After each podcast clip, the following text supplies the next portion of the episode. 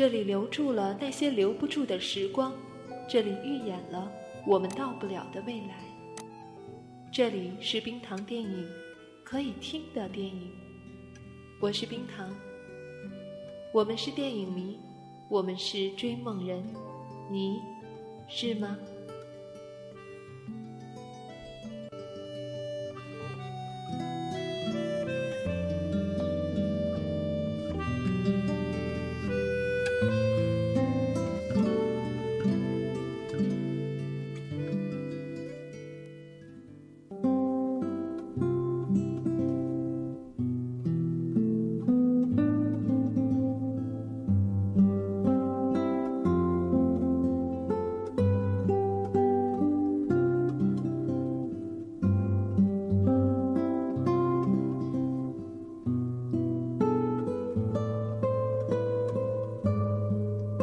七月八日，星期五，多云转晴。我正准备把李可他们这个单从电脑里彻底删除，魏依然打来了一个电话。我还没有来得及假惺惺的客套，魏依然却在那边先给我道了歉。黄小姐，你别介意，小可她就是那样一个人，说起话来没心没肺的。别别别，别这么说，她没有我们这边王一瑶没心没肺。查了公司的通讯录以后，我终于知道王小贱的大名了。王小贱很不满，椅子一转，冲着我嚷嚷：“嘿！”我空出一只手，丢过去一个纸巾盒，正中他面门。魏先生，这次合作没成功，真是很抱歉。不过还是祝你们能有一个顺利的婚礼。你不想负责我们的婚礼了？我顿时震惊了。李小姐还想让我们负责她的婚礼？嗯，是我还想让你们负责这个婚礼。你和王先生合作的挺默契的，有问题也能提出来。我想让你们来办这个婚礼。我一手拿着电话，一手在便条纸上写：“他们还要我们负责婚礼。”然后举着便条纸，遮在了王小贱面前。王小贱也很无力的沉默了。这样吧，黄小姐，你现在方便出来一下吗？我想带你看看我准备办婚礼的现场。今天只有我，你可不来。我想了想，然后答应了。魏毅然要来接我，我说不用了，心想着不就是王府、万豪、希尔顿的几个宴会大厅吗？我实在太轻车熟路了。结果按照魏依然给我的地址，我一路寻觅。二号线转五号线，换十三号线。长途跋涉后，当我灰头土脸地钻出地铁站时，发现四下里一片荒凉，寸草不生。视线可及之处，不是拆迁中的小村子，就是待建中的工地现场。我心里一惊，魏依然莫不是来替李可报仇的？因为王小贱一时的口舌之快，组团来强奸我的黑道大哥们。可能就潜伏在不远处的那辆面包车里，正拿着我的照片指认我。我正准备拔腿就跑的时候，魏依然在不远处冲我招招手。他身后的木牌子上写着“东坡岭森林公园”。我往他身后看了看，几棵枯树，一片野花，居然也好意思号称是森林公园。我顿时都替承载着这个名号的那块木牌子害臊起来。难找吧这地儿，我勉强一笑，还成还成，这是河北了吧？魏依人说：“别看外面荒凉，往里走，有片特别好的地方。”我跟着他往里走，心里想着：除非您往里走五分钟就一步跨进了普吉岛，否则一定是李小姐发了失心疯，才愿意跟你在这种荒山野岭里结婚。沿着小路往前走了没多久。视线豁然开朗，我顿时惊艳了。眼前是一片大面积的草坪，不是宾馆后院或是街心小花园里的那种小眉小眼的草坪。视线可及之处，满眼全是大面积的绿色，绿色之中开着星星点点的野花，那种野花是白色的，开得很恣意，很张扬，显出一派豁然大度的高姿态。草坪上没有那种装腔作势的白色阳伞和椅子，而是一排排带着蓝色靠背的铁皮座位，上面的蓝色油漆已经被磨得星星点点，看起来非常亲切可人。草坪前方是一个水泥砌成的舞台，舞台上空无一物。这地方真梦幻，是我的世界里的那种很简单的梦幻。在这儿结婚，你闻不到虚情假意和前途莫测的味道。我看向魏依然，然后笑一笑。这地方真好，是吧？走，我们过去坐。我和魏依然走到一排排的座椅之间，挑中其中一排坐下来。怎么找到这个地方的？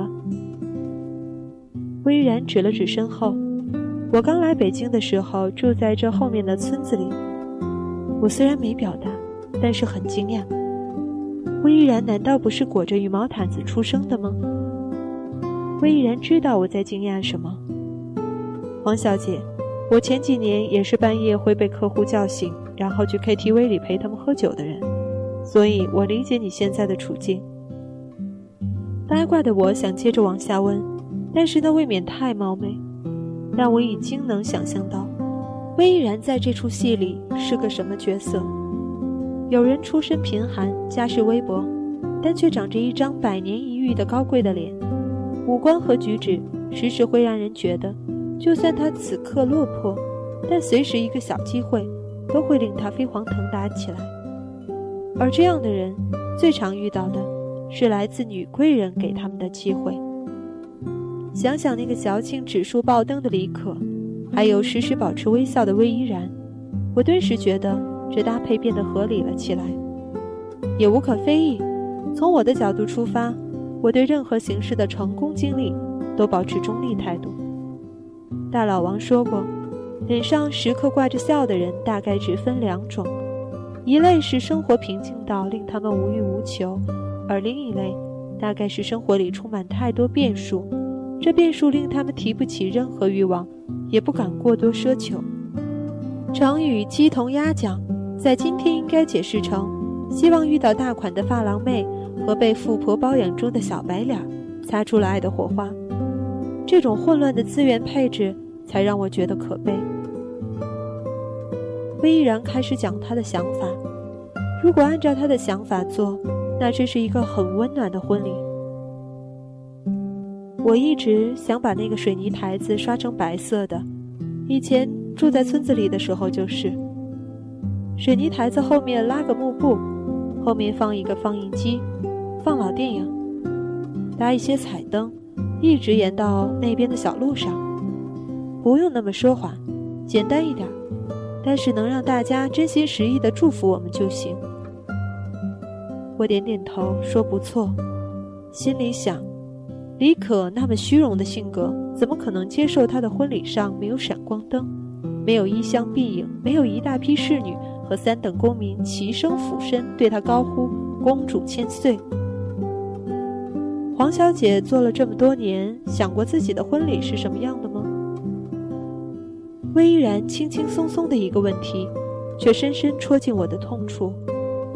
我和他，多年前水深火热的一个美好片刻里。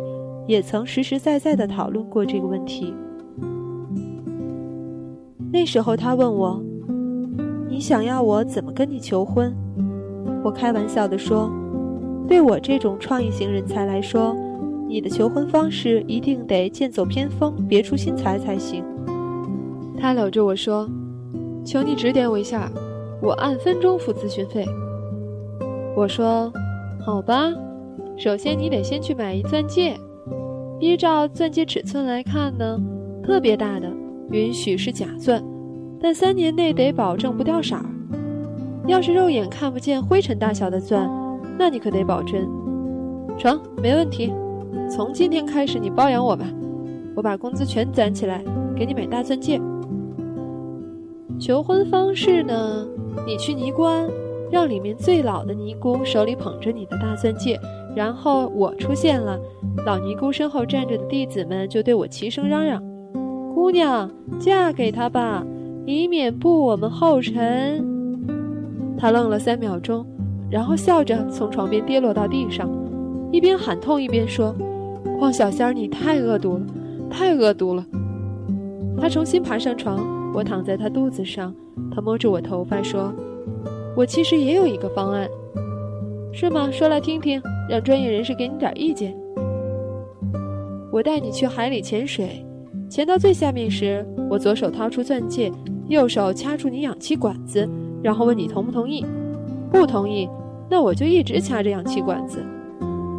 这次换我震惊了，愣了半天，我才开口说：“乌龟找王八，臭鱼找烂虾。”这话放咱俩身上多贴切呀！还是劳动人民有智慧。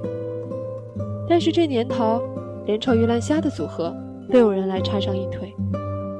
我在别人的结婚场地上，长长的叹了一口气。魏依然开口问：“黄小姐没事吧？”我点点头。所有曾经倍加珍惜的回忆，现在想起来都已难辨真假。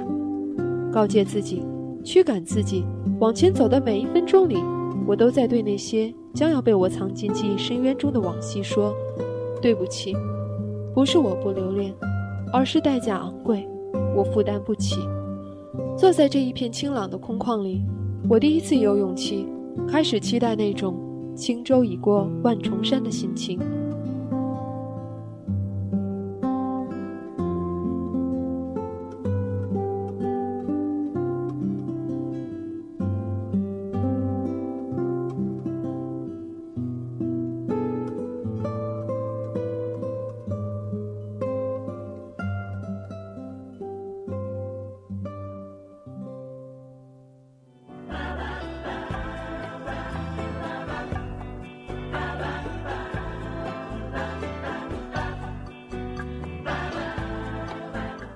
如果你喜欢冰糖的节目，欢迎关注冰糖电影的微信公众账号。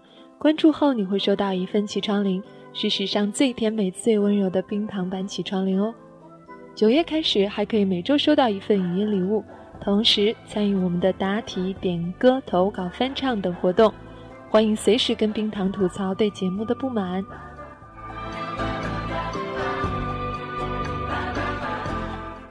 关注的方法如下。进入微信通讯录，点击右上角加号，进入添加朋友的页面，最下方有个查找公众账号，进入后输入“冰糖电影”就找到我们了，添加即可，让冰糖叫醒你的耳朵。